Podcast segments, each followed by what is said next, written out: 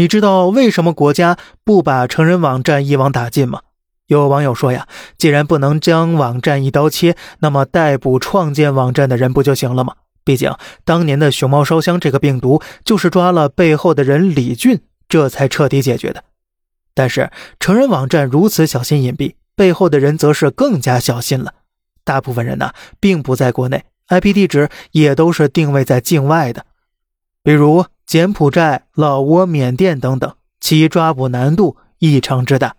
首先呢，是国外对此行为睁一只眼闭一只眼，根本不管；其次呢，他们在暗处，而我们身处明处，可能到了那儿呢，他们早已经无影无踪了。